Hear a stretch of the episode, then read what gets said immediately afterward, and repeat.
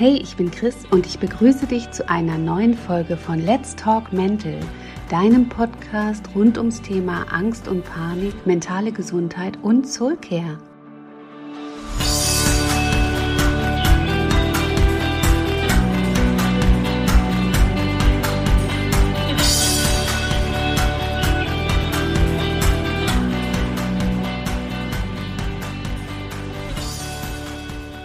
Die Nerven liegen bei vielen blank. Zwei Jahre Pandemie haben ihre Spuren mehr als deutlich hinterlassen. Und nun erreichen mich viele Anfragen, was wir angesichts der aktuellen katastrophalen Situation in der Ukraine tun können, um mit dieser Herausforderung auch noch besser klarzukommen.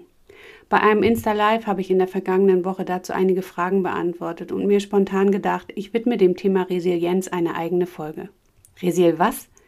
Resilienz heißt dieses Wort, was man in den vergangenen Monaten doch immer häufiger gehört hat.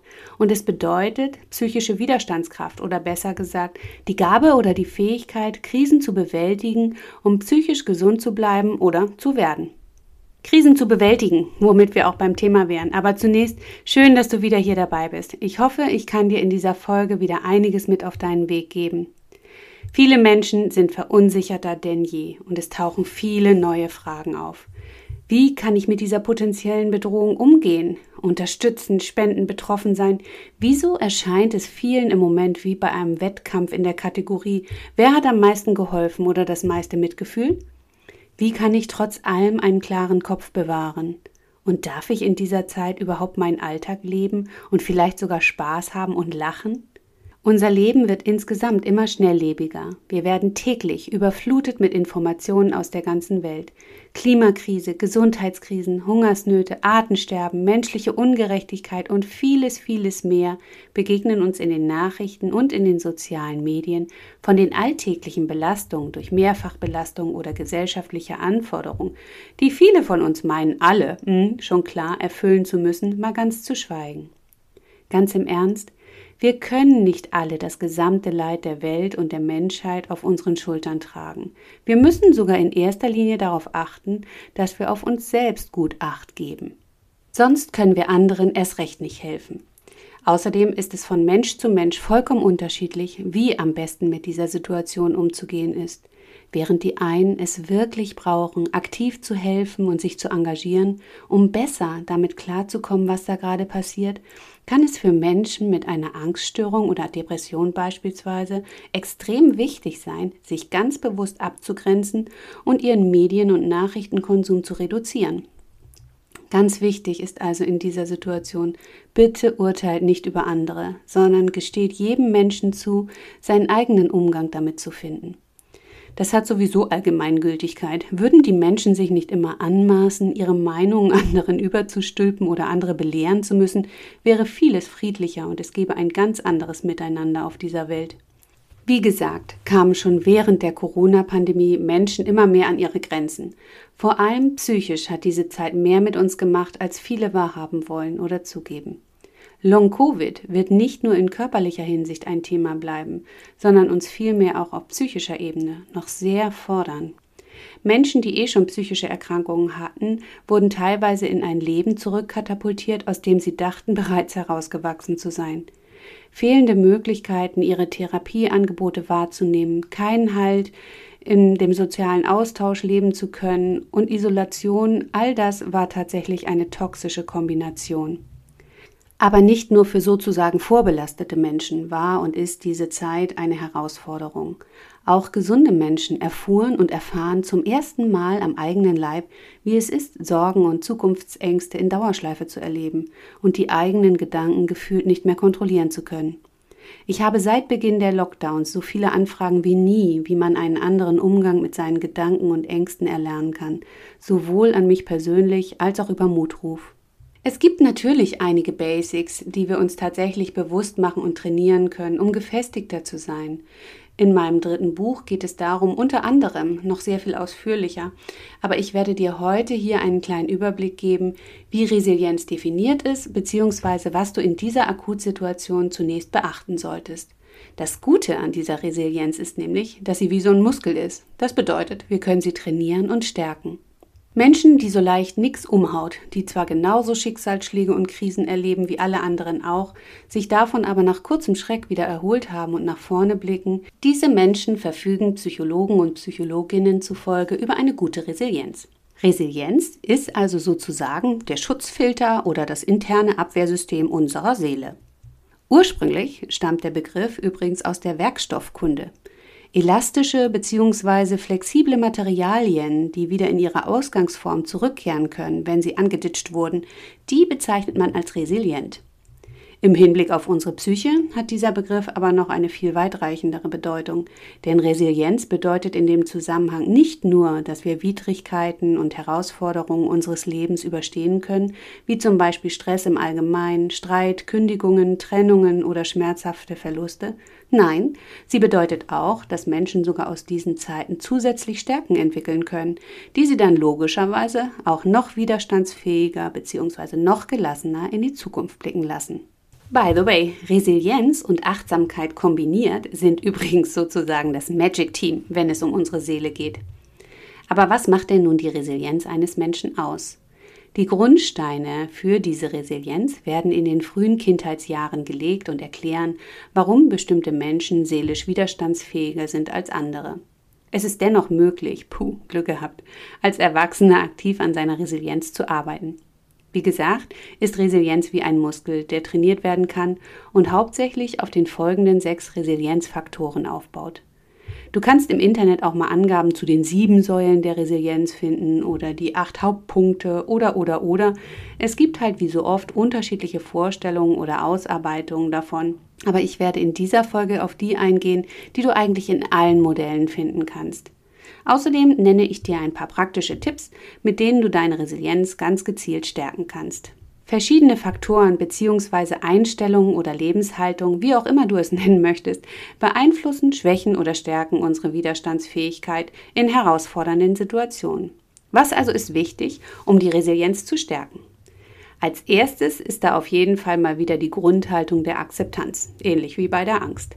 Wenn wir Probleme und Krisen als einen natürlichen Teil unseres Lebens ansehen, nicht im ständigen Kampf damit sind, sondern auf friedvolle Weise hinnehmen können, dass nicht immer alles nach Plan oder im rundum sorglos Modus laufen kann, haben wir eine ziemlich gute Basis. Dafür kannst du beispielsweise anfangen, regelmäßig zu meditieren. Das erdet mit etwas Übung ganz fantastisch. Und nein, du musst es nicht so perfektionieren, dass du quasi einen halben Meter über dem Boden schwebst. Es reicht im ersten Step zu lernen, dass du die Ruhe mit dir selbst aushalten und genießen lernst, deine Gedanken mit der Zeit fließen lassen und beobachten kannst. Das Schweben oder Fliegen ist dann für Fortgeschrittene. Der nächste wichtige Punkt ist hm, Optimismus. Wenn wir darauf vertrauen, dass nach Dunkelheit immer Licht, nach Regen immer Sonnenschein kommt, wenn wir das Glas nicht halb leer, sondern halb voll sehen und insgesamt daran glauben, dass wir auch immer mal wieder Glück haben werden, haut uns so schnell nichts aus der Bahn. Eine Möglichkeit, dich dahin zu arbeiten, ist, beginne ein Erfolgstagebuch zu schreiben. Schreibe jeden Abend auf, was dir an diesem Tag gut gelungen ist. Wenn du Gefahr läufst, deine eigenen Kompetenzen zu vergessen, kannst du in diesem Tagebuch nachlesen, was dir schon alles gelungen ist. Besinne dich in Krisenzeiten auf deine Fähigkeiten, dann kannst du ganz bewusst entscheiden, was du tun kannst, um Probleme zu lösen.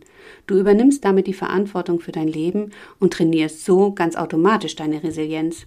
Wenn wir dann auch noch wissen, dass nur wir selbst es in der Hand haben, wie unser Leben nach einer Enttäuschung oder Niederlage weitergeht, wenn wir also an unsere eigenen Fähigkeiten und Kompetenzen glauben, ist es ein weiterer wichtiger Grundstein für unsere seelische Widerstandsfähigkeit. Resiliente Menschen sind sich einfach sicher, dass sie Krisen und Probleme selbstständig bewältigen und lösen können. Sie sind sich ihrer Selbstwirksamkeit bewusst und vertrauen darauf. Ein weiterer Punkt ist, dass du aus einer eventuellen Opferhaltung aussteigen und Eigenverantwortung übernehmen solltest, denn sonst wird das nichts. Das klingt erst einmal genau wie bei der Selbstwirksamkeit, unterscheidet sich aber trotzdem, denn bei den Menschen, die selbstwirksam handeln, gibt es sowohl die Macher und Macherinnen als auch die Opfer. Die Käferchen, von denen ich in einer anderen Folge schon gesprochen habe, erinnerst du dich? Die Schwierigkeiten und Probleme, die dir im Leben so begegnen, eigenverantwortlich zu lösen, auch wenn du sie nicht verursacht hast, gibt dir nicht nur ein gutes Gefühl, sondern stärkt dich auch für andere Situationen für die Zukunft. Was haben wir noch? Mm, ein stabiles soziales Netzwerk, also Freundschaften, geben uns in Krisen Kraft. Menschen, bei denen wir so sein können, wie wir sind und die immer für uns da sind, wenn es brennt. Menschen, die nach einer SOS-Nachricht nicht groß Fragen stellen, sondern beim Treffen schon die Chips auf den Tisch haben und den Wein kalt gestellt haben und dich fragen, und wen hassen wir heute? Ich glaube, du weißt, was ich meine, oder? Dabei ist es natürlich ein großer Unterschied, wie Menschen grundsätzlich damit umgehen, Hilfe anzunehmen oder gar einzufordern. Resiliente Menschen sind nämlich offen dafür, sich helfen zu lassen, ohne das Gefühl dabei zu haben, deshalb in irgendeiner Form versagt zu haben. Dieser Punkt hat also wieder einmal auch ganz viel mit deinem Selbstwertgefühl zu tun. Zusammengefasst ist das auch gleichzeitig eine wichtige Empfehlung für dich. Scheue dich nicht, in schwierigen Zeiten Freunde oder Freundinnen um Hilfe zu bitten. Vielleicht war jemand schon mal in einer ähnlichen Lage. Vertraue dich deinem Partner oder deiner Partnerin an, sprich mit deiner Familie darüber oder nimm angebotene Hilfe wirklich an. Und in schwerwiegenden Fällen kann auch professionelle Hilfe eine gute Lösung für dich sein. Du musst nämlich nicht jedes Problem alleine lösen. Last but not least brauchst du auch die Lösungsorientierung. Das bedeutet übersetzt, dass sich uns in jeder Krise in der Regel auch Wege offenbaren, die uns helfen, gestärkter daraus hervorzugehen und etwas aus ihnen zu lernen. Resiliente Menschen orientieren sich an Lösungen, sei es Lösungen, die ihnen in der Vergangenheit geholfen haben oder welche, von denen sie wissen, dass sie anderen Menschen schon geholfen haben und versuchen, diese dann auch für sich umzusetzen. Resilienz bedeutet übrigens auch, hm, nicht so schnell aufzugeben. Geduld und Durchhaltevermögen trainieren sind also das A und O. Und das kannst du. Überleg doch mal, wie oft du vermutlich auf deinem Windelpo geplumpst bist, bevor du sicher laufen konntest.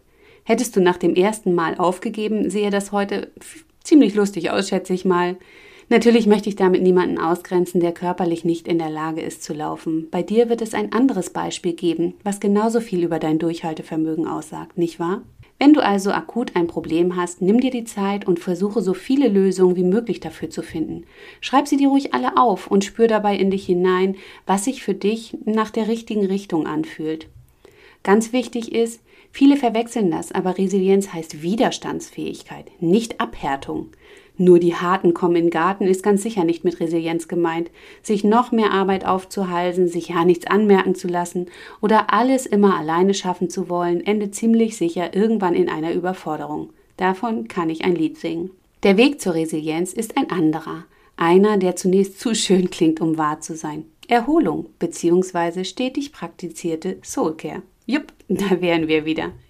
Das Geheimnis steckt nämlich darin, nachhaltig mit den eigenen psychischen Ressourcen umzugehen, nicht höher, schneller, weiter, sondern auf die eigene Balance achten.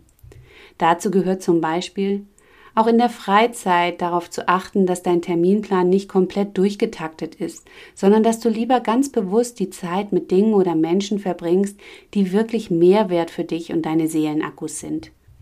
Lerne gesunde Grenzen zu setzen. Ein höfliches, ehrliches, aber auch konsequentes Nein ist in den meisten Fällen ein inniges Ja zu dir selbst.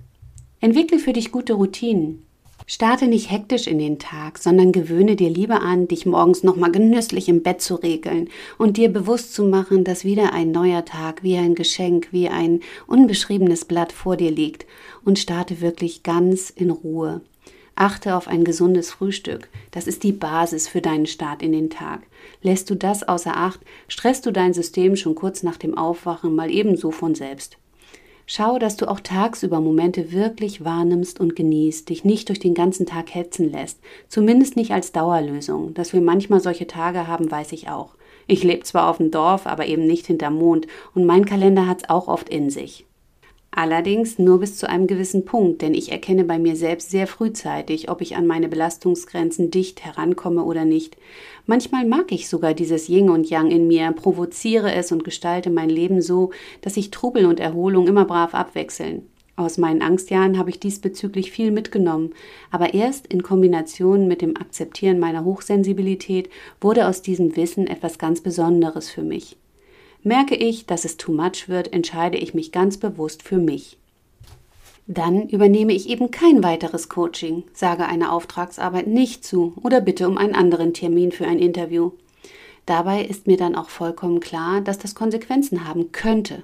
Ich sage bewusst könnte, denn bislang gab es keine negativen Konsequenzen dadurch für mich.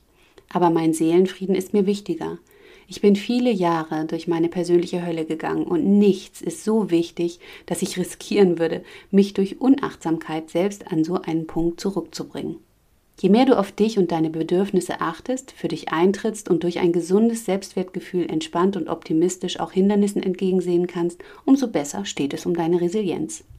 Also ist all das, was Soulcare so essentiell macht, wenn du es nicht nur irgendwann irgendwo einmal gehört hast, sondern es nach und nach zu deiner Lebenshaltung werden lässt, ein wahrer Resilienzbooster. Und dabei ist der Vergleich mit diesem Muskelkram nicht von ungefähr. Vielleicht erinnerst du dich aus dem Sport- oder Biounterricht noch daran, dass unsere Muskeln ohne Scheiß Erholung brauchen, um zu wachsen.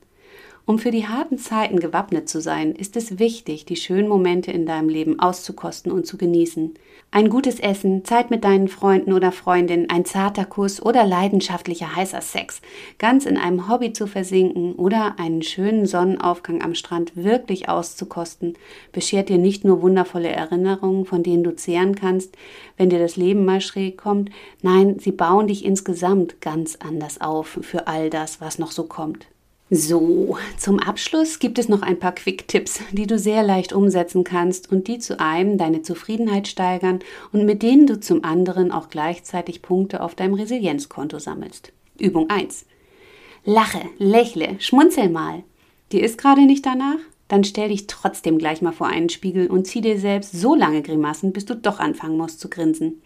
Was das angeht, ist unser Gehirn nicht die hellste Kerze auf der Torte, denn ein Lächeln, egal ob echt oder gefaked, sorgt für die Ausschüttung von Glückshormonen und du kannst das für dich nutzen. Wenn du soweit bist, übertrage diesen Kick, den dein Gehirn dabei sofort veranlasst, auf deinen ganzen Körper. Mach dich gerade, ruckel dein imaginäres Krönchen zurecht und mach dir mal klar, dass du wirklich stolz auf dich sein kannst. Wirf dir eine Kusshand zu, denn weißt du was? Der wichtigste Mensch in deinem Leben bist du. Mit dieser Energie kannst du andere anstecken. Also verschenke doch den Rest des Tages dein Lächeln an die Menschen, die gerade kein eigenes haben. Du wirst überrascht sein, wie gut es sich anfühlt, jedes einzelne Mal, wenn dich jemand, den du anlächelst, zunächst erstaunt ansiehst und sich dann seine Gesichtszüge ebenfalls zu einem Lächeln formen. Gelebtes Wir. Sei optimistisch und positiv und übertrage diese Ausstrahlung auf deine Mitmenschen. Du wirst sehen, wenn du das häufiger machst, macht das auch ganz viel mit dir. Übung 2. Pause machen, mal anders. Na, wie oft greifst du so zu deinem Handy, weil gerade nichts anderes anliegt? Lass das mal. Halte dich mal aus. Lerne diese Momente mal als Entschleunigung zu sehen. Ich kenne niemanden, mich eingeschlossen, bei dem da nicht noch gehörig Luft nach oben ist. Ich muss mich sehr disziplinieren, wenn ich bei Insta beispielsweise reinschaue, dass ich mich dort nicht verzettle. Klar, es ist Teil meiner Arbeit, dass ich dort auch immer viele, viele Nachrichten beantworte, aber die Versuchung ist echt groß, dann auch noch mal kurz den Feed zu checken und und und. Gönne Körper und Geist mal eine Auszeit vom dauerhaften Input an Informationen. Du verpasst nichts, wenn du dir nur noch bestimmte Zeiten für Social Media nimmst, dann aber ganz bewusst da reinschaust. Du verpasst aber dein Leben, wenn du dich von diesem Dopaminkick abhängig machst. Denn nichts anderes suchen wir, wenn wir nur noch mal kurz schauen, wie viele Likes unser letzter Post inzwischen hat. Übung 3. Visualisiere deine Zukunft. Greif ruhig nach den Sternen. Genau das tust du, indem du dir Ziele setzt.